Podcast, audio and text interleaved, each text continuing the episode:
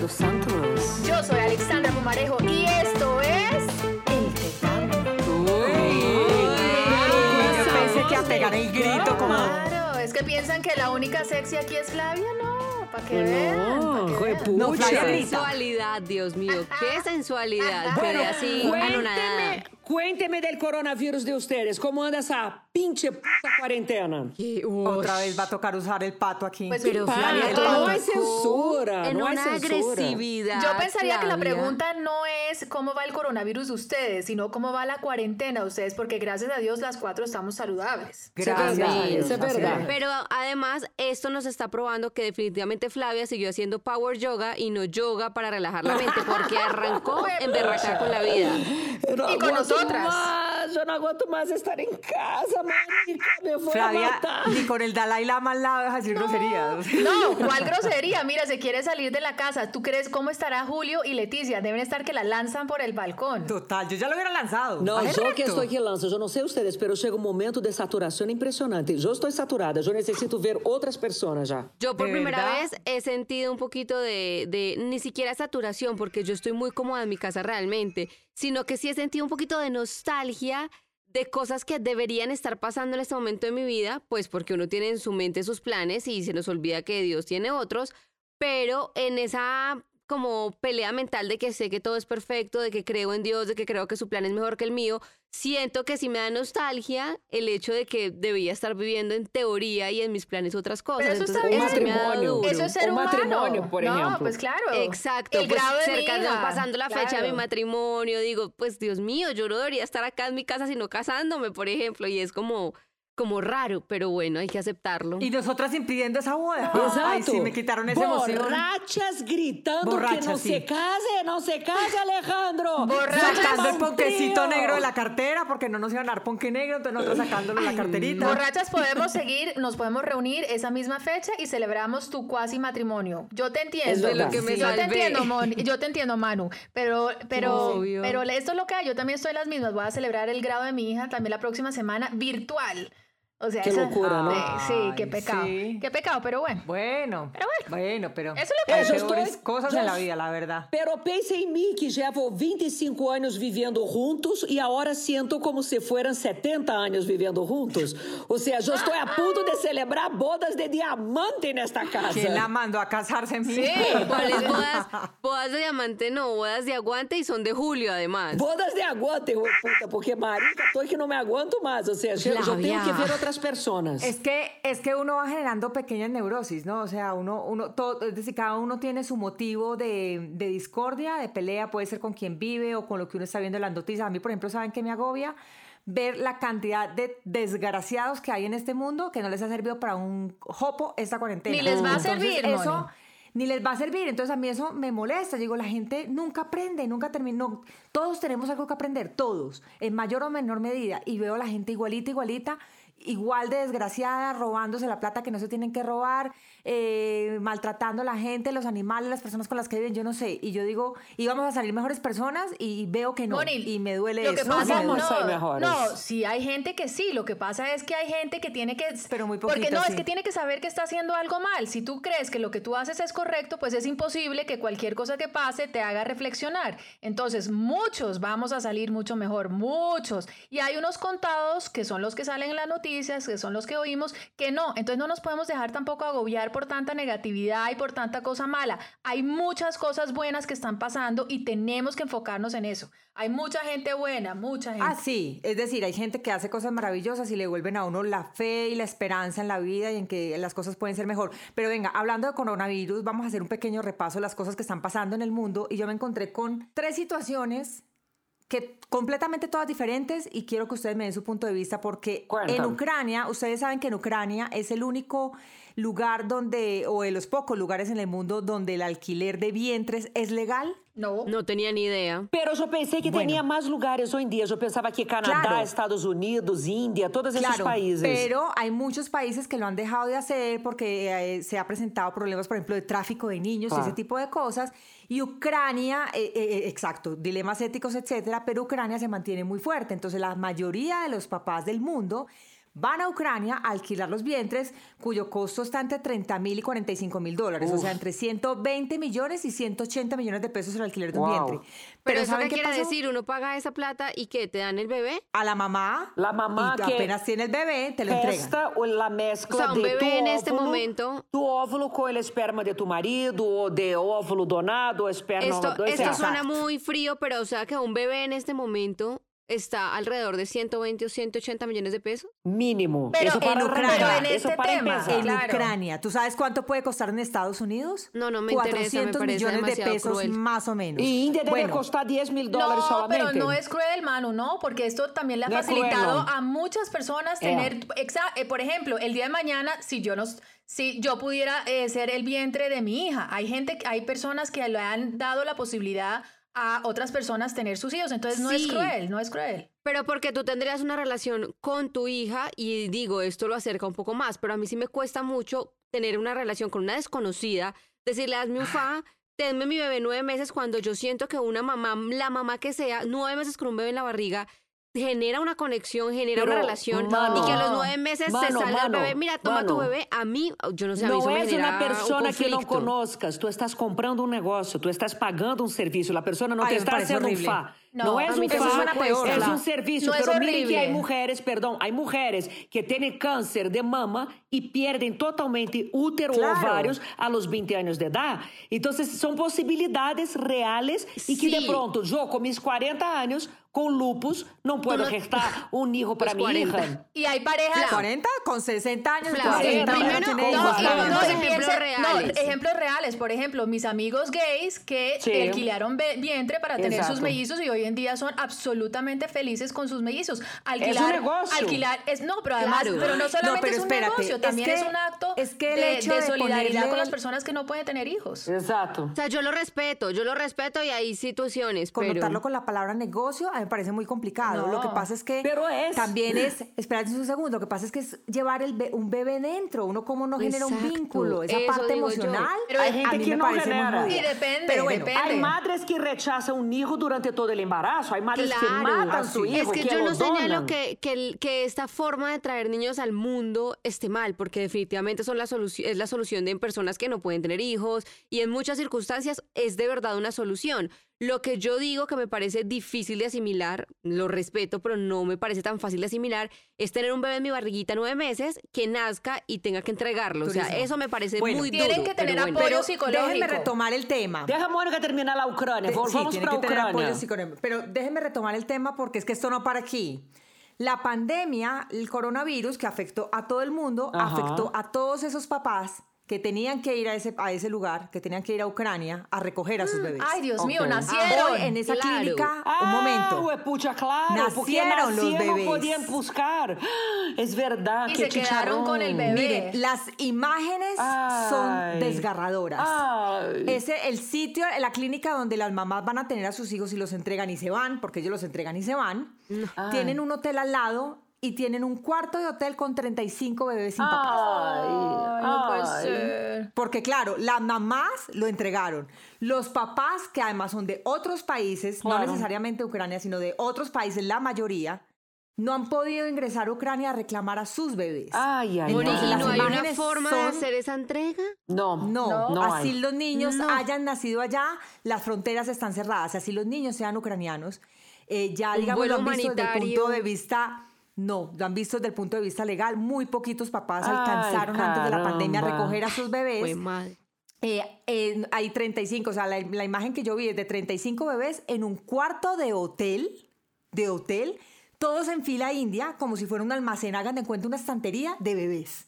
Y las enfermeras cargando dos bebés, tres bebés, es, es desgarrador. Esa es la imagen creo que más, de las más desgarradoras que yo he visto en este coronavirus. Son 35 ahí. Hay otros niños, otros 65 bebés que nacieron, no están ahí, sino que ya están repartidos en otros lugares donde los están cuidando mientras los papás lograrán llegar a recoger a sus hijos. Entonces, realmente es de las noticias más impactantes que yo he leído eh, en esta época de coronavirus. Me parece tristísimo ver una cantidad de bebés ahí. Horrible. Es horrible. Y yo Horrible. pensaría- que los alimente y el contacto y los... ay, Y Dios yo mío, es pensaría que y debería ser más impactante ver la angustia de los papás no poder ir a recoger a sus hijos. Eso debe ser peor, porque imaginen, porque los bebés bien que mal ahí están, pero imagínense ustedes esperando que abran los aeropuertos para poder ir a recoger a su hijo que tanto anheló, que, que pagó toda esta plata porque quiere de verdad tener su bebé. Y, pensar que no los puede abrazar, no los puede tocar, eso me parece hasta peor. Horrible, horrible. Bueno, pero vamos a noticias más bonitas, entre, entre comillas, noticias más bonitas. No, pero sí es una noticia bonita porque una niña en la India, una, una jovencita, una adolescente de 15 años, pedaleó 1200 kilómetros con su papá a cuestas en la bicicleta. El papá de ella es discapacitado, es una persona con discapacidad. Y ella, el papá eh, manejaba esos eh, como los tricitaxis, como un mm. triciclo con taxi, pero tenía motorcito porque el señor pues obviamente tiene su discapacidad de piernas. Entonces, claro, con la pandemia se quedó sin trabajo y ellos les tocaba volver a su, a su aldea que queda en Bihar. Ellos estaban en, en una población cerquita ahí en Nueva Delhi y a ella le tocó durante una semana pedalear 1200 kilómetros con su papá cuestas para poder llegar a la aldea, por lo menos para tener protección. Lo bonito de la historia es que a lo largo del camino eh, la gente se dio cuenta de esta historia, le dieron agua, le dieron comida y pues digamos que no les faltó nada durante ese arduo camino y esta historia fue conocida por el presidente de la Federación de Ciclismo en India ah. y le invitó para que hiciera pruebas para que ingresara a una escuela y se convirtiera en ciclista. Ay, qué cosa Me buena. una historia bonita. Qué bueno. Ve, feliz. Ve, hay gente que cuenta que hace cosas buenas en esas épocas. A mí me parece que desafortunadamente valoramos o da más visibilidad lo malo que lo bueno. Esa es una realidad. Y bueno hay mucho. Mucho. Pero además, yo creo que en esta época todo se valora mucho más. O sea, lo que hablábamos el otro día eh, con respecto a una celebración, un cumpleaños. Cuando tú, eh, hoy por hoy todo te cuesta tanto, cada cosita, aunque sea chiquita, cada gesto que tienes solidario con el vecino, con el portero, con la persona que te ayuda en la casa, siento que se multiplica, se siente el doble porque estamos muy sensibles frente a ese tipo de gestos que son muy, muy solidarios. Es verdad. Eso es verdad. Es verdad. Bueno, y voy a cerrar con otra noticia que esta sí no es tan chévere tampoco. ¿Ustedes se acuerdan de Ozark, la serie en Netflix? Sí, yo no llegué a ver. Con ¿La han Jason visto? Bateman. Yo no vi. ¿Vale la pena? ¿Vale la yo pena? No, ¿de qué es? Ah, es fantástica. La serie, la serie es buenísima. Bueno, hablando de Ozark, eso es un, es un lago eh, que queda en Missouri. Y resulta que ustedes saben que esos lagos usualmente los, o esos sitios como de veraneo los abren justo en esta época que ya empieza a cambiar el clima en los Estados Unidos. Y es porque, no, Moni, te digo, es porque hoy es Memorial y por el Day. Memorial Day. Exactamente, por el Memorial Day y la gente busca un sitio de esparcimiento. Pues resulta que eh, en este estado que solamente que, ya tiene 11.800 personas eh, positivas por coronavirus, pues decidieron abrir restaurantes, las piscinas. Y ustedes ríanse las imágenes de las piscinas, el distanciamiento físico nulo. ¿En serio? Tapabocas, pues ni hablar. Tapabocas piscina, ni hablar. Pero las imágenes, yo lo que les digo es, ojalá puedan ver las imágenes, es que eh, el tema ahí no es solamente en coronavirus. Yo no me entraría en esa piscina de esas miles de personas así no hubiera coronavirus. Qué asco. Sí, eh, igual dicen que con, la piscina, pues eh, entre otras cosas con la piscina, no tienen ningún problema porque digamos que el virus no se transmiten por la piscina. Pero el problema es el contacto, eh, la cercanía con las personas, porque tienen que tener distancia mínimo de dos metros y obviamente en esa piscina era unos encima de otros. Y por supuesto nadie, absolutamente nadie estaba guardando la distancia, estaban todos pegados en los restaurantes, en las piscinas, en las calles, bueno, el desastre total. Esto si ustedes quieren saber qué es, te voy a contar una lago, cosa. el lago de Ozark, pues en Brasil pueden entrar y hay, ver la serie en Netflix. Hay, hay recomendación de aislamiento, esa cosa toda. Pues ríete que domingos mostram fotos de la gente caminando en la borda de la playa, todos con niños, con ancianos, la gente caminando con ropa Dios. de playa, sin tapabocas, en todas las playas. Pues, o sea, ¿cómo estará de mal Brasil, que Estados Unidos está mal y no están dejando entrar a los brasileros a Estados Unidos? ¿Cómo o sea, te parece así de grave eso? está Claro. la cosa. ¿Cómo te parece? Pero lo más importante es que yo siento que hay gente que está aprendiendo una lección, lo que decíamos al principio, gente que se está volviendo mejor persona, más solidario, más solidaria, y hay otra gente que no va a aprender, punto final, porque esa gente que vino en la calle, que está además, gente incluso que ya padeció la enfermedad, que ya pasó por ese, pues, esa situación tan dolorosa y salen a la calle nuevamente. Pero oigan, no todo es negativo. Yo les tengo hoy, para eh, suavizar un poquito este ambiente, tres emprendimientos del coronavirus. Tres emprendimientos que se gestaron o se dieron a raíz del COVID-19 y ya se los voy a contar.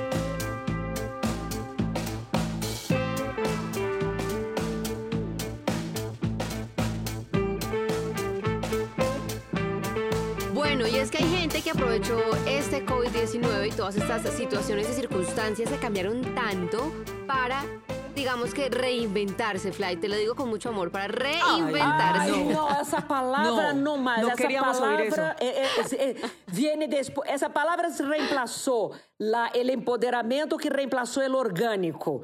Entonces yo, yo no puedo más con eh, eh, reinventarse. Vamos a re- no, yo no sé ustedes vieron, ¿no? Hay propagandas ahora con eso en los periódicos. Bueno. Empoderadas. Nos reinventamos. Estamos reinventándonos. Yo me morí de la risa.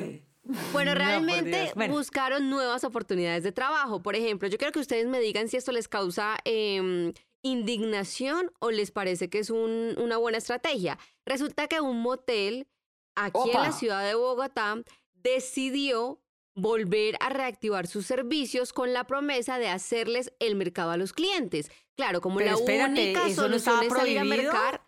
Sí, efectivamente. Por No, eso hay pero mucha eso gente no que fue. está Eso no indignada. fue en Ecuador inicialmente. Yo creo que ese motel fue de Ecuador. Hay no un fue motel en Bogotá. Ecuador que se llama Ah. Eros, que fue el que Eh. inició, pero también se supo de un caso aquí en la ciudad de Bogotá de otro motel que estaba ofreciendo el servicio. ¿En qué consistía? Usted hacía la solicitud del día y la hora que iba a asistir al motel y mandaba la lista de mercado, con el fin de que ellos le hacían el mercado mientras usted iba y se encontraba en su eh, relación amorosa con su novio, con su amante.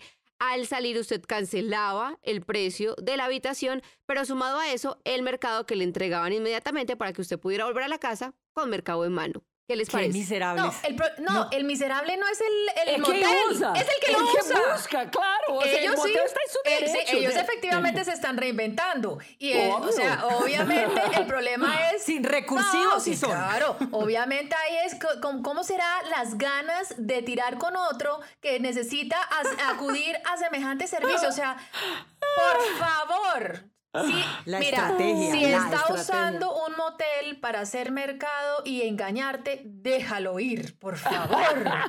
Pero primero que se entere. Claro, yo sí creo que tiene que ver con el engaño, porque imagínense ustedes. Obvio. O sea, si uno está pidiendo mercado, pues obviamente es porque uno se va a ver con otra persona y va a fingir que salió a mercar. Entonces no creo que se vayan a encontrar con su novio de toda la vida, ni con su esposo que están separados o con una relación sólida. Realmente yo creo que eso cae por su peso y es un engaño. Pero eso no es todo. A mí, ¿sabe qué me haría rabia, Manu? ¿Qué, Moni? Que me, que me escogieran mal los tomates. Me moriría la piel. Ah, yo también. O sea, tú pides un mercado y además te lo hacen mal, sería la cagada. A ver, a ver, ¿te están ayudando a serle infiel a tu pareja y tú te vas a quejar por los tomates? No. Claro, claro, que haga bien No, el mercado, Moni ¿no? queda Que ofendida si no le llevan el pollo lavado, el tomate como le gusta. No, más bien tienes que evaluar que si tú tienes que hacer todas estas marametas para estar con otro, revalúa tu relación y termínala a la persona con quien estás, Dios mío. Yo no sé, yo pondría la queja en el motel por, Yo por- también, por- por no saber super- mercar. Por más supermercado malo, yo también creo. Pero creo y que después. Bueno, Y después son tan brutos porque- que ponen la tarjeta de crédito en el, en el hotel. Ah, sí, claro, es que son, mejor dicho, unos aviones. Bueno, vámonos con otro eh, cambio laboral que en mi opinión puede ser bastante positivo. Resulta que en Puerto Boyacá un grupo de trabajadoras sexuales pues se dieron cuenta que el oficio habitual que hacían pues ya no les estaba funcionando porque no tenían clientes. Ya no sabían qué más hacer, entonces duro. decidieron, em- em- decidieron Sí. encontrarse y empezar a vender frutas y verduras durante este confinamiento. Están haciendo paquetes de frutas y verduras y los están vendiendo y les está yendo divinamente. O sea, les tocó cambiar de trabajo, pero encontraron una solución que al mismo tiempo les genera pues los mismos ingresos que recibían antes de una forma que de pronto pues no era tan sana. Así que creo que este fue un cambio muy positivo. ¿Ustedes cómo lo ven? Não, Pero yo- total. yo veo perfecto, só não me gusta que tu digas que não era tan sana, o sea, cada uno determina la sanidad de su vida. O sea, Sí, si sana completamente no, de acuerdo. O sea, Sí, Pero digamos que cada vez, pero la- lo cierto es que el- eh, las mujeres que, que ejercen eh, esta labor, por decirlo de alguna manera, Sí. están muy expuestas también. Sí, a Ponen en es riesgo su vida, a su salud. a- a virus, a Exacto. todos los Exactamente. virus. Entonces, digamos que no lo veamos desde el punto de vista moral y ético No. nuestro, sino desde el punto de vista de salubridad y de seguridad de ellas. Desde ese punto de vista, me parece que es mucho mejor que hayan podido encontrar otra opción de, de trabajo. No, y a eso me refiero yo, porque es que si ustedes se ponen a ver, no es un trabajo sano en época de coronavirus, el hecho que tú tengas que tener contacto todas las noches con X cantidad de personas diferentes. Entonces, claramente, pasarte a vender frutas o verduras, pues sí es una solución muy positiva. Y la tercera que les quiero contar, que también es un emprendimiento eh, de esta época, es un grupo de strippers, obviamente en Estados Unidos. Imagínense uno, pues si ya cerraron el bar o el sitio donde uno trabajaba y se dedicaba a ese tipo de trabajo, a bailar y a quitarse la ropa, pues ¿qué más iban a hacer? Pues decidieron vincularse con diferentes restaurantes para hacer las entregas a domicilio, o sea, ser los domiciliarios pero haciendo toples, por ejemplo. Entonces tú pides una pizza y te llega la pizza y si tú quieres adicionar ese servicio, te quita, se quita, eh, no sé, la parte de arriba, la persona que te entrega la pizza y te hace toples. ¿Cómo será la ¿Y ese desinfección? emprendimiento ya llegó acá? No, pues ¿cómo será la desinfección que entonces toca hacerlo si le trae toples? O sea, suficiente. No, mi pregunta Las es si el emprendimiento ya llegó a Colombia. Sí, seguramente No sé, está pero probablemente empiece. No demora, no O sea, demora. todo Sí, eso. Pero eso qué quiere decir decir- que la gente sí está cambiando Por sus eso. formas de trabajo para seguir buscando ingresos. E isso significa que nós outros somos umas idiotas, porque hasta agora não logramos inventar nada disso. Poderíamos fazer el tetágono em vivo com as tetas de afuera também. No hay necesidad, O sea, Flavia. No, pero sí unas lo estamos grabando en no hay casa. necesidad, Flavia. Nosotras Sí, estamos estamos haciendo haciendo así. nuestras novedades. Miren, nosotros estamos cada una en su casa. Cada una en unas formas que ustedes, los- nuestros teta oyentes, no se alcanzan a imaginar cómo grabamos este programa porque lo hacemos de verdad. Es más, yo grabo con una media velada al frente. Yo grabo debajo Encima de una micrófono. caja que me hacen con unos cartones prácticamente como para yo no sonar mal. Todas grabamos en condiciones de verdad extremas. Eso quiere decir que también Extremas. estamos cambiando nuestro, Sí, no hay forma de necesidad de, trabajar. mostrar las tetas. Eu no hay confesso, eu necesidad. puedo confessar como gravo? Eu vou a confessar. Sim. Como eu uso um celular, porque meu computador está danhado, o micrófono, uso meu celular para que nos veamos, eu uso o celular de meu esposo para gravar. E aí, o que passa é que, mientras estou gravando, estou dando um checklist em seus correios, em seus WhatsApp e todo ¿Cómo mais. te parece? Sí, yo ya sabía. El tecleado, ella teclea, clic, clic, clic, hablando con otros y tecleando. O sea, ni siquiera le toca esperar que entre la ducha como hacen la mayoría de personas, sino se Não, lo... não, ele é muito idiota, não se dá conta. Sobre então, eu todo va a ser idiota de dar tu celular antes de borrar. ¿Cómo le vas Porque a decir existe así a tu delete, marido? existe delete, Flavia, te doy ese dato. E não, tu, não- tu não sabias que você pode recuperar todo em la nube? Te doy esse No, dato. y después yo me pregunto Todo. que por qué Flavia cuando estamos grabando está tan desenfocada, tan elevada, como que nunca sabe de qué, de qué está hablando. Pues claro, si está haciendo una lista de mercado en el celular del esposo, ¿qué hora nos va a estar. Pero hagamos, un análisis de Flavia. Lo quiere matar porque está demasiado tiempo con él, pero al mismo tiempo está pendiente que nadie más quiera estar con él. Ah, por Ah. Quê? Sabem por quê? Ah. Porque não sei se vocês se dão conta, pero les cuento que han aumentado as cangrejeadas em quarentena, darling. Então, estou ¿Qué? aqui vendo la gente porque está aburrida, la gente porque tem muitas coisas, já les cuento.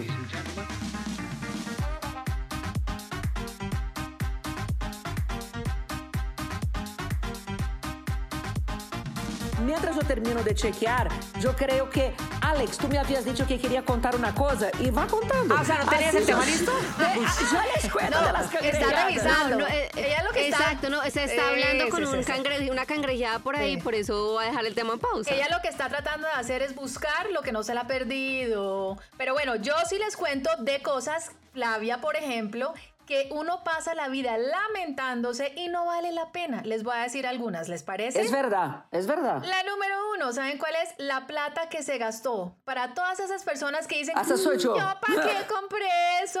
¿Yo yo. por qué invertí? Ah, pues esa platica se fue. Yo, ¿por qué no ahorré? Esa platica se fue. Dígale chao, platica. Chao, Lin, chao, Eso Lin. es No válido para también la plata que uno vota. ¿No les ha pasado que uno vota? Por ejemplo, yo hace poquito que viajé en enero, se me perdieron, un, se me perdió así enterito un billete de 100 dólares. Se me perdió, se me cayó el, de la billetera, no me di cuenta. Y hasta el sol de hoy me acuerdo y digo, pucha, ¿cómo es que se me va a haber caído ese billete? El único que tenía de 100 y se me cae. Claro, O sea, claro. habrá derecho. Claro, una cosa es ese que sí. caer, sí, Mónica se Mónica se cayó, cayó, ¿no? sí. Sé que ruido foi eso, Mónica. Moni. Se me cayó el celular por décima quinta vez. Bueno, una cosa Perdón. es esa que perdiste, claro, Manu, pero no, esta es la gente que se gastó la plata, digamos, en una inversión mala o se la gastó en ropa y ahorita está diciendo, ¿para qué sirve toda esa ropa que tengo en el closet?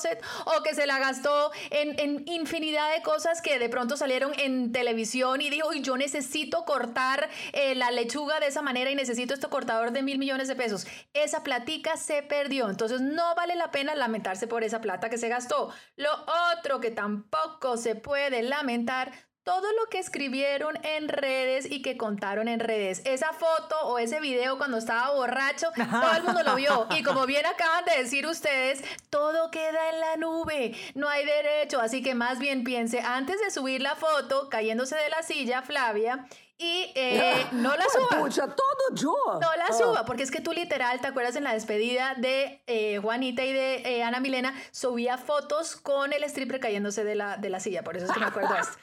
Y esas fotos, bueno, eso todo queda ahí. Y eso no fue nada. Exacto. La otra vez también tuiteé unas cosas y me decía, "Marica, ¿por qué no me dijiste nada? Yo pensé que estaba mamando gallo, ¿verdad? Estaba subiendo historias borrachas, yo no me daba cuenta. Exactamente. Ay, entonces, bueno, pero eso no tiene nada de malo. ¿Quién no se ha emborrachado en la vida? Todos nos hemos emborrachado en la El vida. problema y de pronto es- sí, uno sube un video y no es tan chévere, eh, pero pues tampoco hay que señalar a la gente porque sube un video borracho. Ya, Eso. Pero pasó, te voy a decir por qué. Manu. No, sí, les voy a decir por qué, Manu, porque hoy en día esa es la hoja de vida de las personas. Cuando los jovencitos van a aplicar por un trabajo, lo último que van a querer es ver esa borrachera que les pareció tan chévere. Entonces, por eso es que hay que mirar, porque todo eso que queda en redes, el día de mañana lo van a mirar. La tercera cosa que no hay que lamentar. Me consta. Sí, la tercera persona que, la tercera cosa que no. Mônica pode explicar melhor esse tema.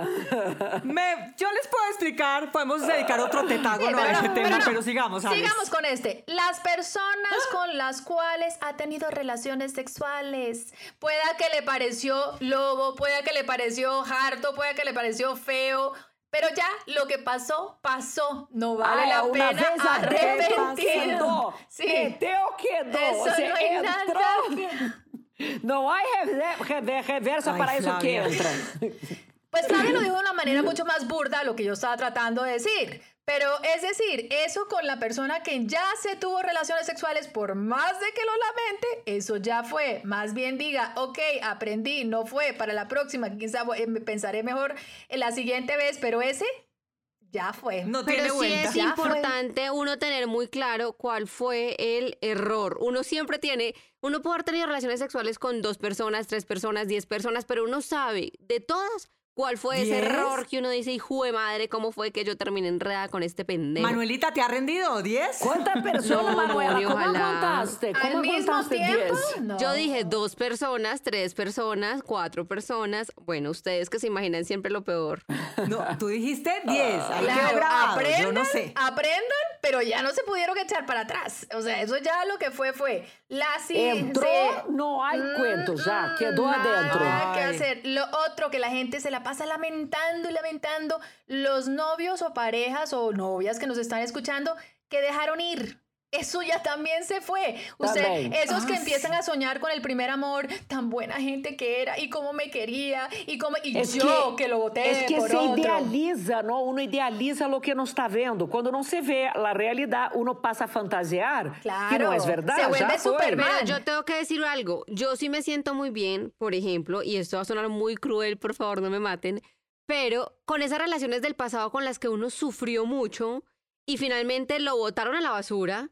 Y después uno ve a ese hombre que todavía se revuelca por uno, que le pregunta a las amigas que pues, tú sabes algo de esta de Manuela, o, o que uno los ve sufriendo, revisando las fotos de uno, viendo los stories y uno dice, ay, no me ha superado, pero que uno siente un fresquito porque uno de verdad la Che, pasó muy mal. Hay que vengarse. La vida, No. la venganza es todo. Bueno, pero eso es No, la pero- venganza pero no es todo, el consejo pero sí da es un para fresquito, ese. sí da un fresquito. Claro, el consejo es para ese, pero el consejo para nosotros es si ya lo dejó ir o si ya no está con esa persona, no siga toda la vida fantaseando de lo que hubiera pasado, cuántos hijos hubiera ¿Verdad? tenido, cómo hubiera Ay, sido sí. la vida. Uy, yo en este momento estaría en otro país. Yo en este momento tendría cinco hijos y estaría eternamente dichosa. No, ya eso pasó. No vale la O, pena ¿sabes qué recrear lo que ya pasó. Comparar el que tienen actual con el que estaba en el pasado. No, ay, es que este es tan lindo, pero no es tan lindo como era Luis. Es que Luis era un amor, es que Luis siempre me levantaba con el desayuno en la cama, no, es que Luis siempre, no, ya pendejo, ya pasó. Ya De la pasó. comparación, no hay lugar a la comparación. Pisado. Y por último, no hay que quedarse lamentando lo que dijo, más bien hay que prevenir y pensar antes de hablar. Las palabras dichas, dichas quedan. Entonces, más bien,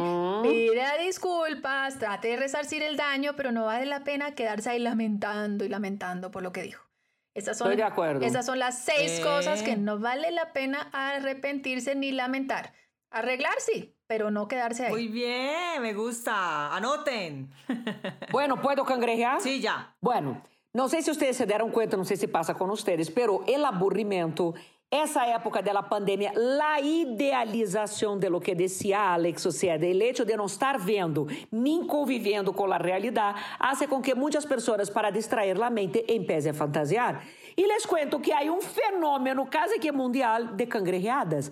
Parece que a gente está tratando de recuperar relações do passado. Manda mensagens, ¿Ah, los sí? chats assim: Hola, ¿cómo estás? ¿Qué has hecho? ¿Cómo te ha ido? Ala, a mí ni eso. A mí ni eso me cae. A mí tampoco, qué tan gracia. cangrejeado. Oiga, Moni, Pucha. mejor, mejor, ¿para qué O quieres sea, mi eso? cuarentena es en- No. todo Significa sentido, que ustedes dejaron trauma, não dejaron huella. O sea, Mônica e Manuela dejan trauma en los No otros. quiere decir que Yo- chao. Yo que huellas, mi amor, hasta a mí me cangrejearam. Ou seja, de pronto me apareceu gente, los zombies, porque isso que eu digo, eu me senti em um capítulo de Walking Dead. Na- Les Contá, juro, contá, ¿quién? me Nombres. escreveu, Quiero nombres. me escreveu por Instagram um novio que eu tuve a los 14 años. No. E me escreveu com a ¿Y excusa... está vivo todavía? Está vivo, chistosita.